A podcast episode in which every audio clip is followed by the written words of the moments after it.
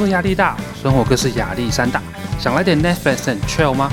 但不要以身试毒哦。推荐欲求不满的你，或是你的朋友，一起来听听要死不活吧！Go Go Go！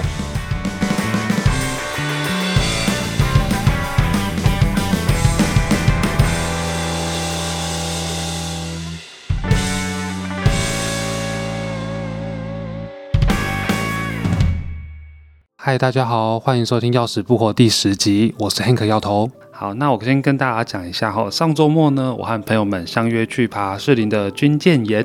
那那天天气刚好很好，走的路上啊都有微风在吹，那整个过程就很舒服这样子。所以我就跟我朋友一边走一边聊，顺便看一下沿途的风景这样子。那因为军舰岩整个上整个步道其实蛮短的，所以很快就到达山顶了。那山顶上很美，它的地板是米白色的路。然后就很漂亮，然后我们有到山顶上有个叫什么船形眼的一个打卡景点，所以我们就在那边拍拍照啊、聊天这样子，顺便看一下下面的风景。那在山顶上，我记得是可以看到天幕跟士林一带，是蛮漂亮的。然后军舰眼的步道其实很短，整个上去下来的时间，我想应该差不多三十分钟左右吧，就蛮适合爬山的新手，或者是很久没有运动的朋友们哦。好，如果有北漂的新主人想家的话。也欢迎去爬军舰岩哈，因为山顶上的风真的会大到让你解乡愁的，没问题的。好好，那大概是这样了。那上一集节目我们有讲到病菌论跟胀气论，那后来随着一些科学家的研究，那也越来越多人发现了感很多感染症是因为微生物的关系，所以就越来越多人支持这个病菌论哈。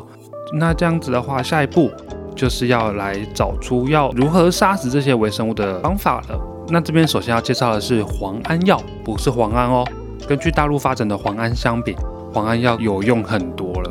发明磺胺药的人是德国的医师多马克，他是在一九八五年出生的，所以他有经历过一次世界大战哦。据说他的愿望是可以拯救在战场上的那些士兵哈。他参加过了那次战争，所以他有亲眼看到因为一些感染症啊，像是气性坏疽而死亡或是截肢的人。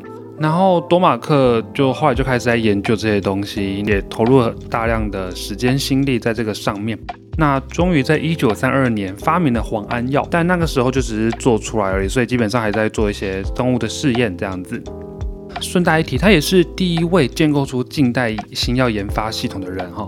在发表之前有个小插曲，就是他的女儿因为受伤，然后就被链球菌感染的。虽然说已经把伤口里面的针还是什么小细微的东西已经取出来了，不过还是发烧不断呐。那在这个状况下，其实蛮，其实蛮令人紧张的。那多马克自己本身也是蛮着急的吼。在这个情急之下呢，他不得已就只好把在实验室做出来的那个磺胺药试剂就拿出来救他女儿这样子。然后很幸运的，他女儿就这样得救了。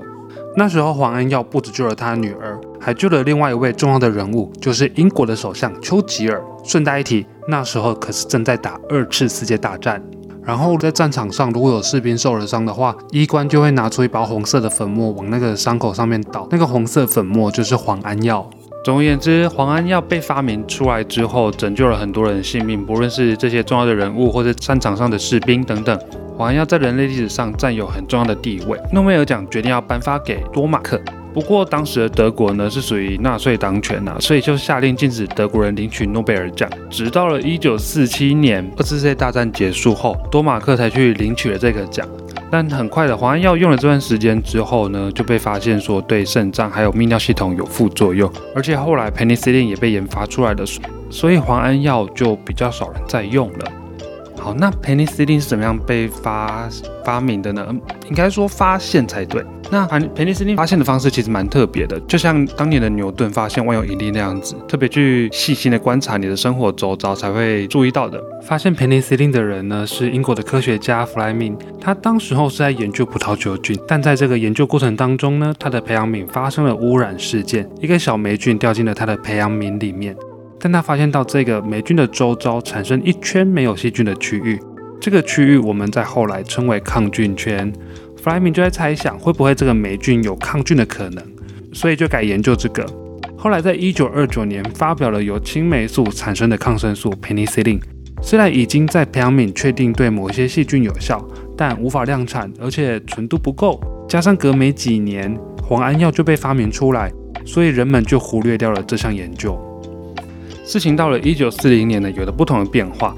那时候有两位科学家，叫做弗洛里跟采恩，他们对于弗莱明的研究产生了好奇，所以他们就去研究这个东西啦。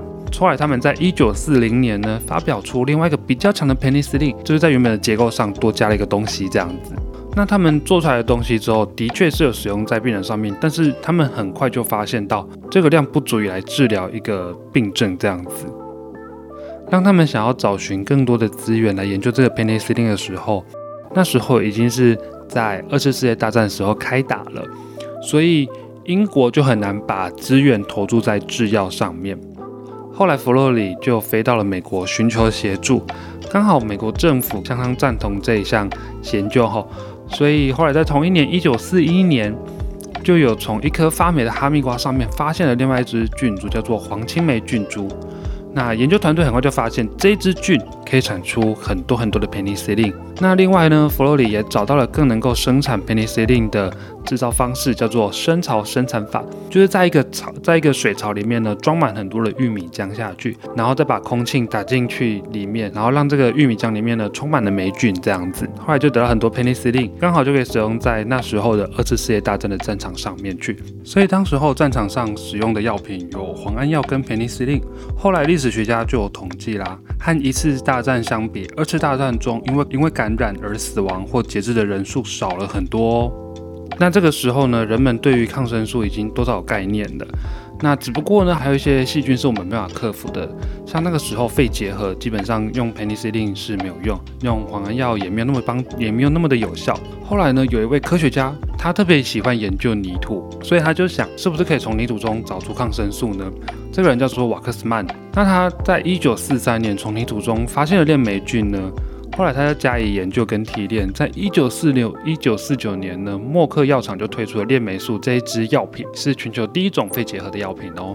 从此之后，就开启了科学家从泥土中找抗生素，而且这段时间还真的开发出不少的抗生素出来哈，像是呃绿霉素啊、绿四环霉素啊、红霉素、万古霉素等等，很有很多很有名的抗生素。那从此之后呢，改变了人们对于医药界的看法，因为终于有人可以搞定了病菌感染的问题，大家都很开心。那全球的死因呢，从前三名原本是肺炎啊、肺结核跟下痢，那后来抗生素出来之后呢，第一名反而变成了心脏病，第二反而变成了癌症。那肺炎跟一些感染症分别都是到比较后面的排名的。那现在的前三大死因呢，分别是心脏病、癌症，还有慢性呼吸道疾病。不过，我想二零二零年的排名可能会变动，毕竟有武汉肺炎。现在来说，我们的抗生素呢，因为太后来太有效了，而且取得又很容易，所以当时候的人们就开始大量使用了。那这样子的原因导导致有许多病菌就产生了抗药性。在一九四七年的第一种抗抗药性报告就出现了，是在量产抗生素后四年而已哦。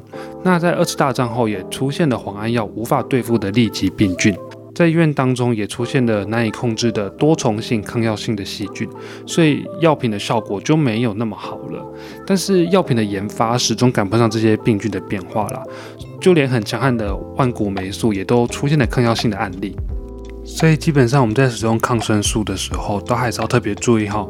但也不是叫你都不要吃，只是说哈，该吃的时候还是要吃，而且不要擅自停药。最重要的是呢，自己的抵抗力平常就要顾好。平常就要好好休息，营养均衡，多多运动，还要保持身心灵的健康哦。好啦，那本集节目就到这边，欢迎大家来钥匙薄的 Instagram 来跟我互动吧。我是 Hank 药头，我们下集见喽，拜拜。